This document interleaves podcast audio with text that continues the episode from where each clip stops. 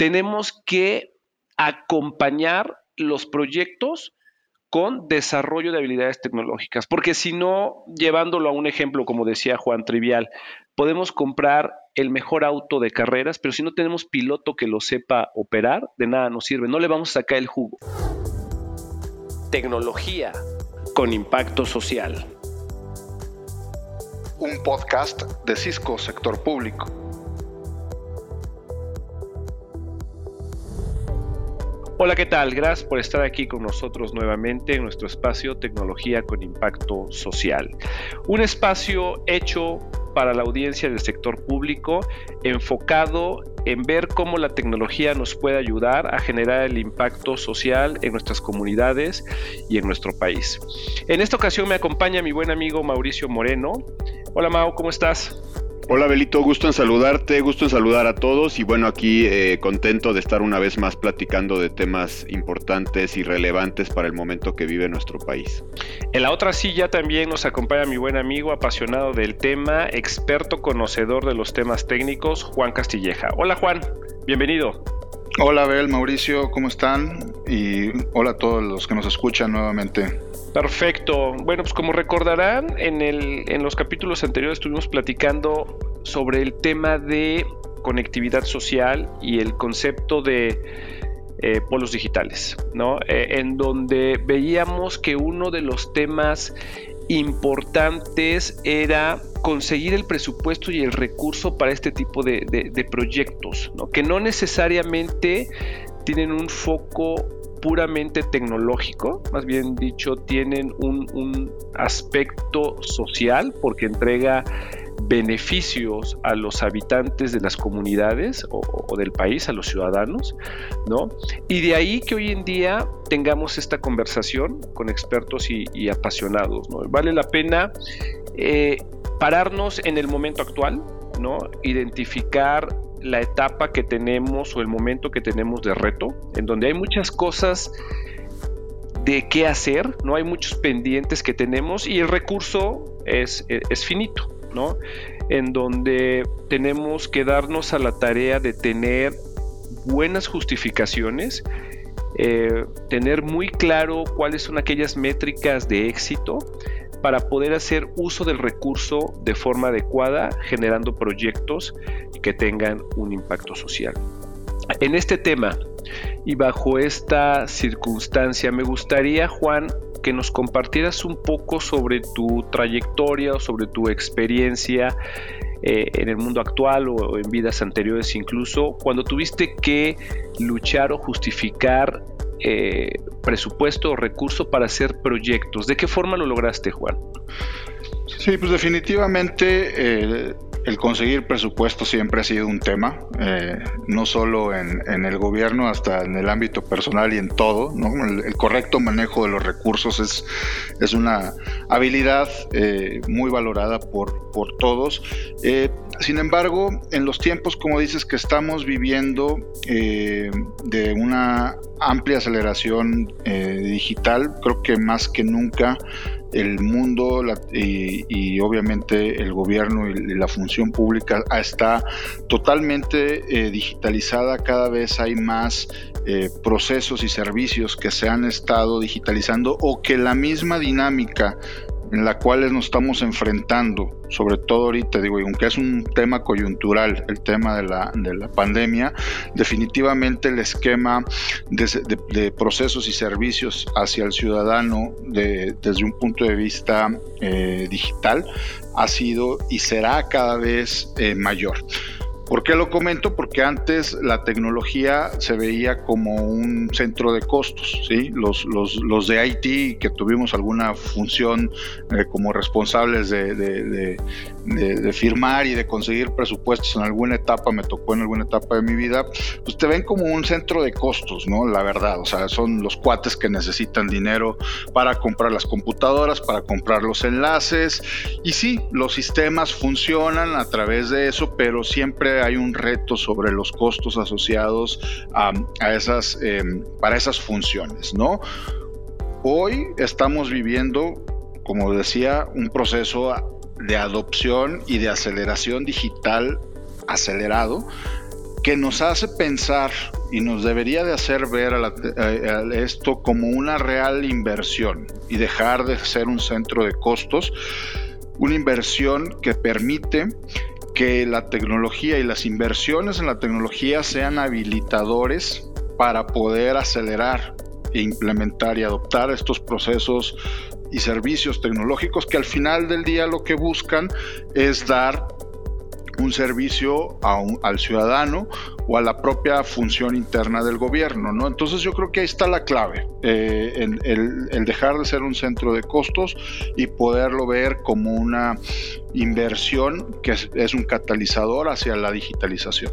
Perfecto, Juan. Retomo aquí la, idea donde eh, comentas eh, que lo importante es dejar de ser un, un, centro de costos, ¿no? Y convertirse en un elemento que habilite, que habilite diferenciadores, que habilite eh, servicios que ayuden, ¿no? O sea, un, elemento más de generar un potencial más que de mantener una operación.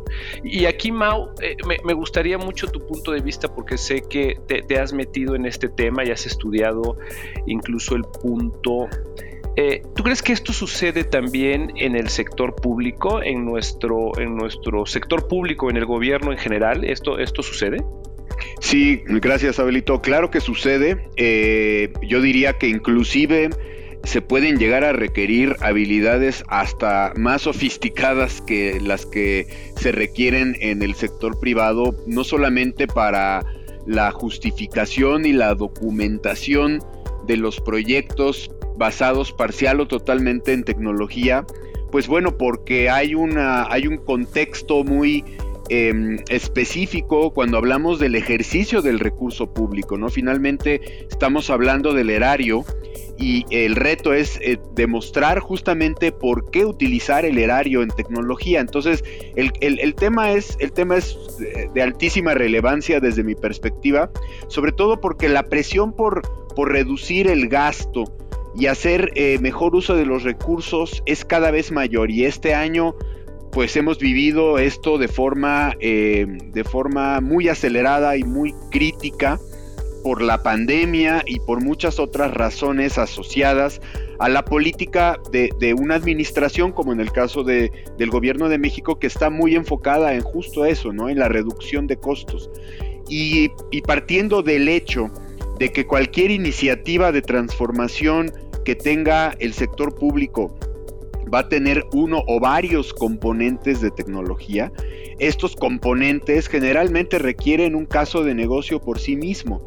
Entonces, la, em, el arte de hacer casos de negocio es fundamental para el éxito de aquellos funcionarios eh, cuya responsabilidad es justamente la, la promoción de la digitalización como un mecanismo de mejora sustantiva del gobierno. Entonces, hacer un buen caso de negocio no solamente le va a garantizar al funcionario y a la organización pública la obtención de recursos para materializar el proyecto, sino que también les dará en el mediano y largo plazo la certeza de que estos recursos sean suficientes y sean correctamente usados. Es decir, el caso de negocio no termina simplemente explicando qué es lo que va a hacer un proyecto el marco documental de un proyecto de inversión tecnológica debe incluir, además de su justificación, una correcta explicación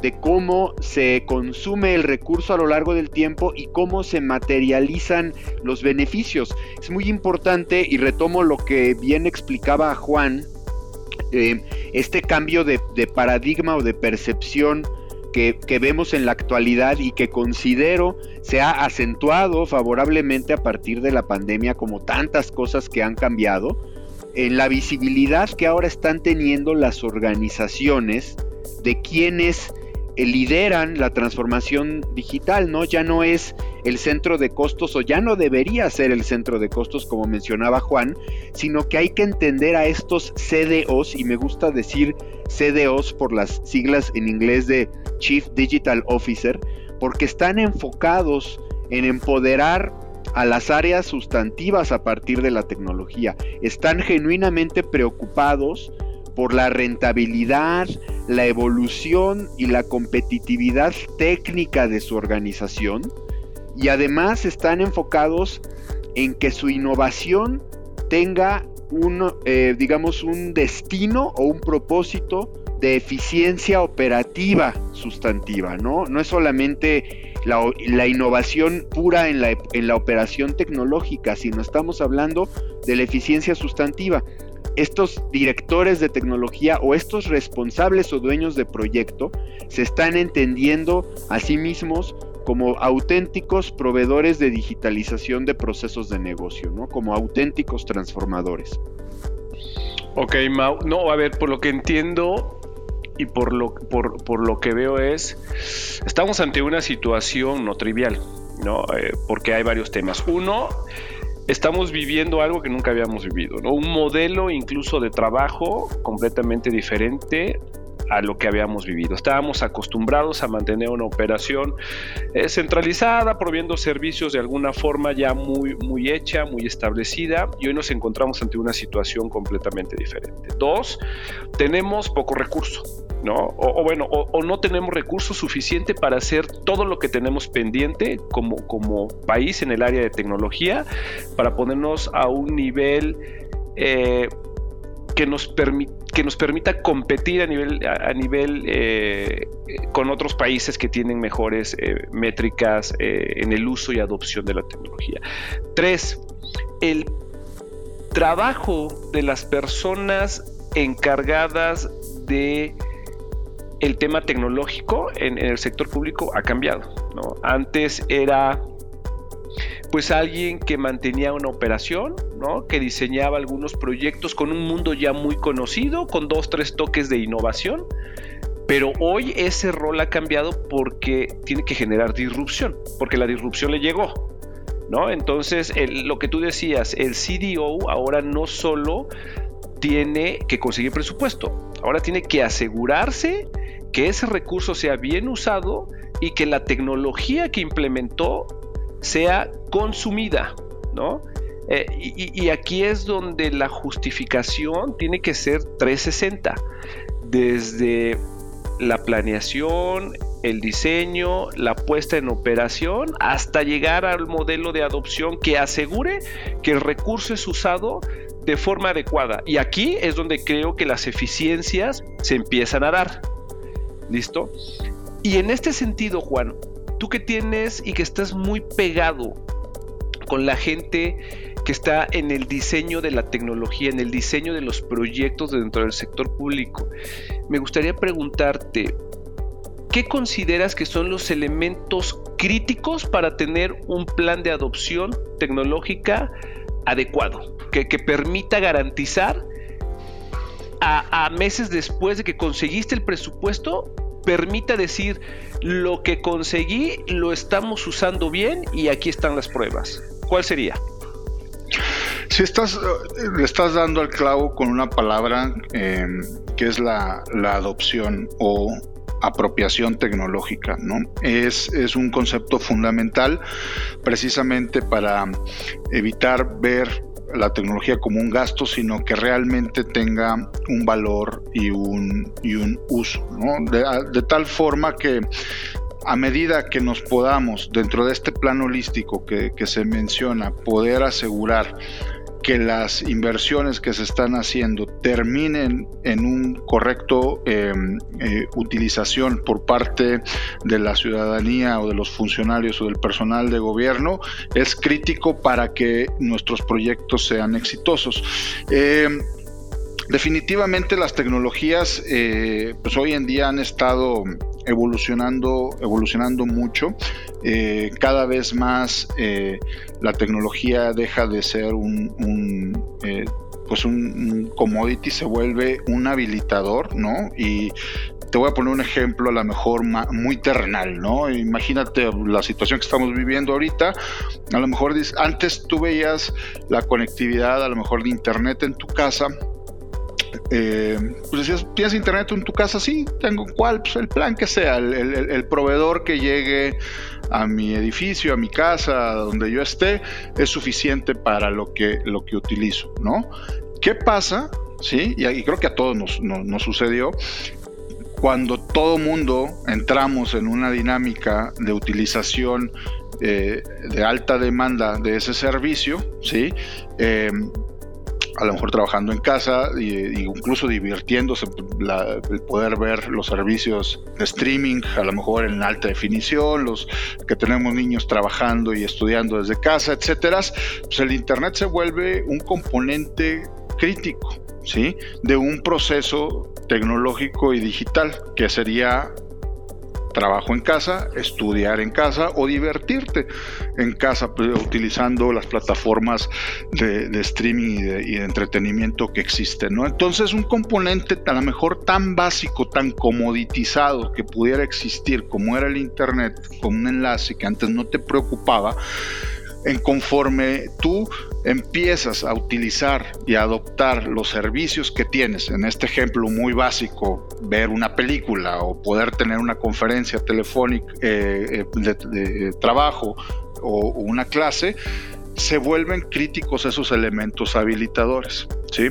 Entonces, ahí es donde si lo llevas a, un, a otro nos salimos del entorno de casa, que lo puse como un ejemplo simple para entender las piezas, y lo pasamos a un entorno macro de, proyectos tecnológicos complejos, el hecho de poner esa infraestructura que a lo mejor la quieres eh, ver como un commodity, como simple, una simple conexión, un simple elemento de red, se vuelve conforme los procesos. Y la gente adopta la tecnología, se vuelven un elemento crucial y que tenemos que tener eh, mucha atención con, ello. ¿no? De lo contrario, corremos el riesgo de que esos servicios, que a lo mejor era un servicio muy padre, muy innovador, deje de funcionar, ¿no? Ponte a pensar, me regreso a mi ejemplo. Tienes un internet a lo mejor no tan robusto en casa, antes de la pandemia, visualicémonos en esa situación, es un domingo, dices, oye, vamos a ver una película, ¿no? En la plataforma streaming que tú quieras, y no funciona porque se empieza a ver robotizada, porque no puedes ver el alta definición, etcétera. ¿Qué haces? Dejas de utilizar eso y dices, ¿sabes qué? Mejor vámonos al cine, ¿no? Insisto, cuando se podía antes de la pandemia, ¿no? Entonces, ¿cuál es el riesgo en ese ejemplo? Que la falla de un elemento tecnológico crucial que debe de verse como un habilitador, ¿sí? hace que dejes de utilizar la tecnología y por consecuencia la apropiación tecnológica. Y ahí es donde existe el punto de quiebre en los proyectos y donde entonces se vuelve un gasto porque dices, oye, pues ¿para qué quiero el Internet? ¿No? Si ni lo utilizo, si, si, quiero ver películas, pues me voy al cine, si quiero trabajar, pues me voy a la oficina, si quiero estudiar, pues me voy a la escuela. Y ahí ese, es justo ese, ese, ese punto de quiebre, ¿no? Con este ejemplo tan, tan simple y cotidiano de lo que todos vivimos, ¿no? Sí, muy buen punto, Juan. Eh, eh, yo creo que es una de las principales razones que hoy en día tenemos cuando se cuestiona el asignar presupuesto a proyectos de tecnología, porque no existe claramente en, muchos proyectos un, beneficio tangible, ¿no? Y, viene el tema simplista de decir, pues ¿para qué requieres tecnología? O sea, no, al final del día no hay un impacto que estemos viendo en, la operación o en la vida de los ciudadanos. Eh, y, fíjate que es un tema eh, bien interesante a analizar y, a revisar, porque posiblemente por ahí esté el camino que necesitamos explorar, que es voy a dar recurso y asignar recurso a los proyectos que estén bien justificados y que tengan un plan de adopción que me asegure el uso de lo que estoy eh, pagando o, el uso de en donde estoy invirtiendo. Y aquí, Mau, me gustaría entender tu vista como exfuncionario.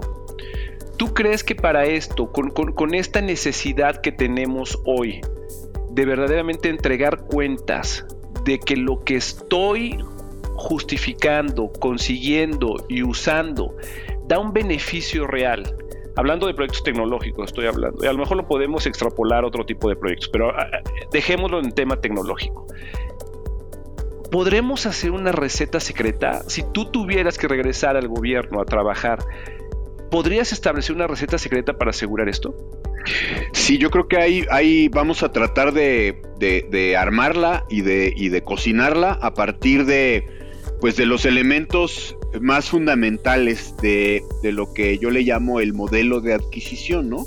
El modelo de adquisición definitivamente, pues es el principal entregable de esta disciplina de concebir proyectos tecnológicos en, el, eh, en, el, sector público, ¿no? Entonces, sabemos que, bueno, que en el caso de México y en el mundo, ¿no? Los mecanismos de adquisición de servicio pues han oscilado entre los modelos tradicionales de compra de bienes, el famoso insourcing, el famoso outsourcing, etcétera.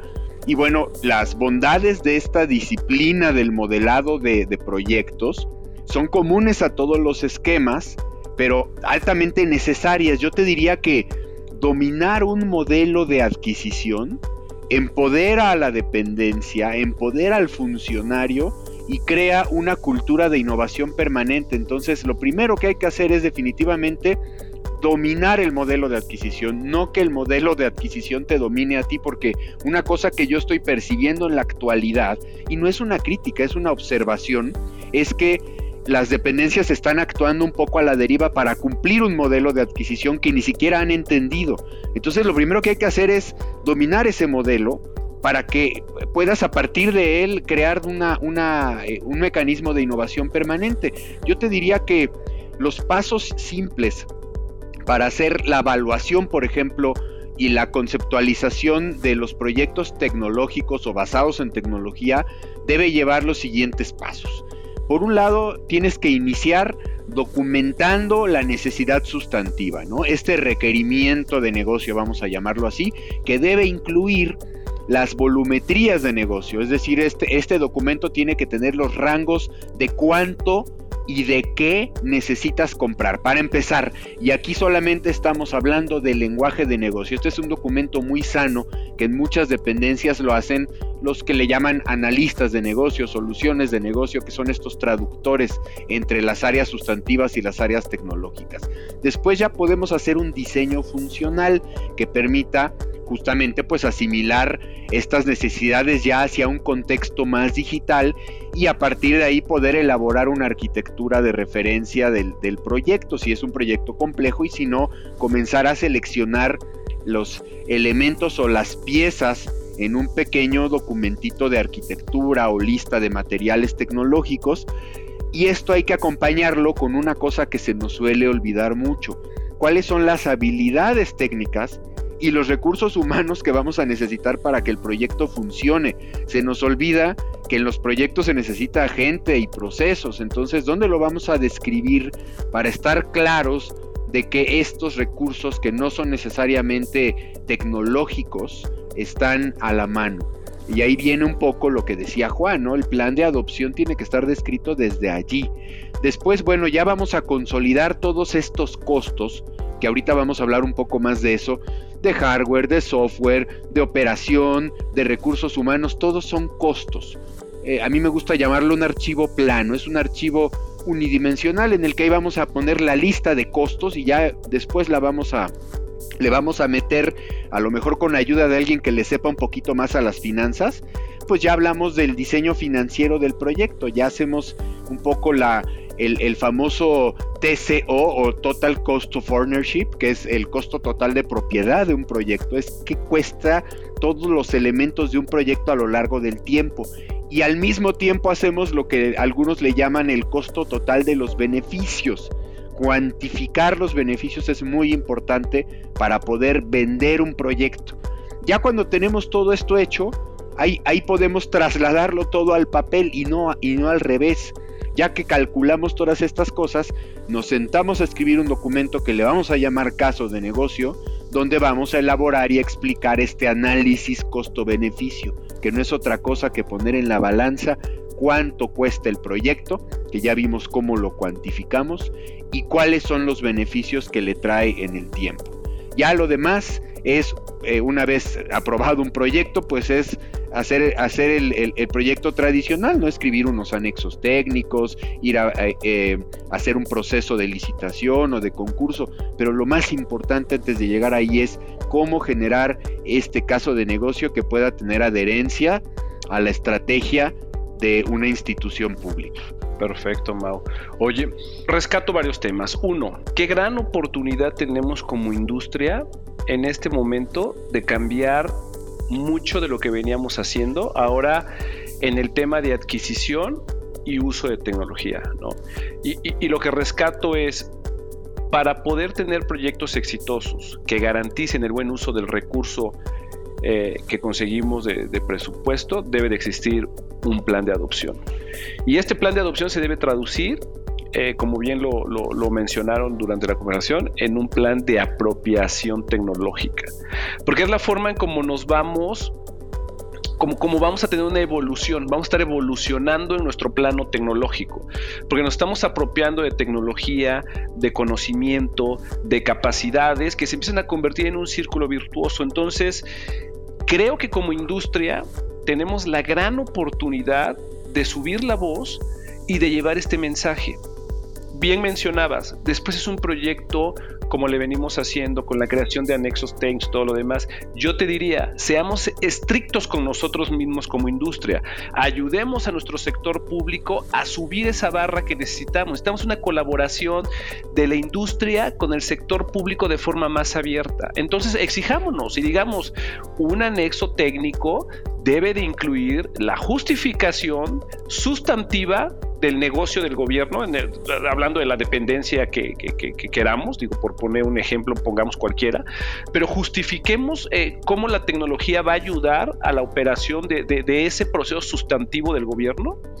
Y después también, como parte de ese anexo, pongamos cuál es el modelo de adopción tecnológica, qué resultados va a traer como impacto y mencionemos también el modelo de apropiación, tecnológica. Es un trabajo que se debe de hacer. O sea, es la única forma en cómo vamos a poder estar garantizando que el recurso se utilice de la mejor forma y que el gobierno adquiere la mejor solución, ¿no? Porque ante un proceso de adquisición que ya no es del todo vigente, seamos, seamos honestos, ¿no? A veces no necesariamente el gobierno adquiere lo mejor. ¿Por qué? Porque no está considerando el 360 eh, la visión 360 que necesitamos. ¿no? Entonces me quedo con ese tema. Y el otro tema bien importante es el desarrollo de habilidades tecnológicas. ¿No? Entonces es un tema que creo que vale la pena lo dejemos con un post-it para poder platicar en un siguiente, en un siguiente podcast. Y bueno, y creo que por el tiempo este, fue muy entretenida la, la conversación, muy interesante. Creo que da para desarrollar a futuro, para trabajar sobre eso. Ojalá eh, nos escuche eh, mucha gente del sector público, le interese esto y no, nos contacte, nos siga en las plataformas eh, de podcast y por ahí están nuestros datos para después poder tener una conversación incluso más a detalle si ellos se les, se, les ocurren cosas adicionales y, en este sentido poder enriquecer este tema y por qué no, como dije, como industria subir el tema, ¿no? Para poder platicar. Bueno, a, mí no me queda más que, que agradecer, Mauricio, no sé si tengas algún comentario Juan, que quieran, que quieran eh, abonar para finalizar nuestra conversación del día de hoy. Les agradezco mucho su, tiempo y su conocimiento y su interés por platicar. Mauricio, Juan, les paso los micrófonos. Bueno, de mi lado agradecerles un tema muy eh, entretenido, de mucha profundidad y saber que la digitalización de los procesos y servicios llegó para quedarse. Eh, Sumémonos como industria para generar servicios ciudadanos con un real impacto social. Muchas gracias a todos. Nos vemos la próxima. Abelito y Juan, muchísimas gracias de nuevo por la invitación. Fue una charla muy provechosa. Eh, creo que tocamos un tema interesante. Y bueno, pues de nuevo quedamos aquí a las órdenes de la gente que nos escucha amablemente y eh, quedamos atentos para la siguiente conversación. Hasta luego. Gracias por estar aquí, por acompañarnos. Los invitamos a que suscriban a las principales plataformas de podcast para que estén enterados junto con nosotros de las principales iniciativas y programas que nos ayuden a conocer cómo la tecnología genera impacto social en nuestras comunidades y en nuestro país para generar bienestar y progreso. Gracias. Síganos. Tecnología con impacto social. Los esperamos en nuestro próximo episodio.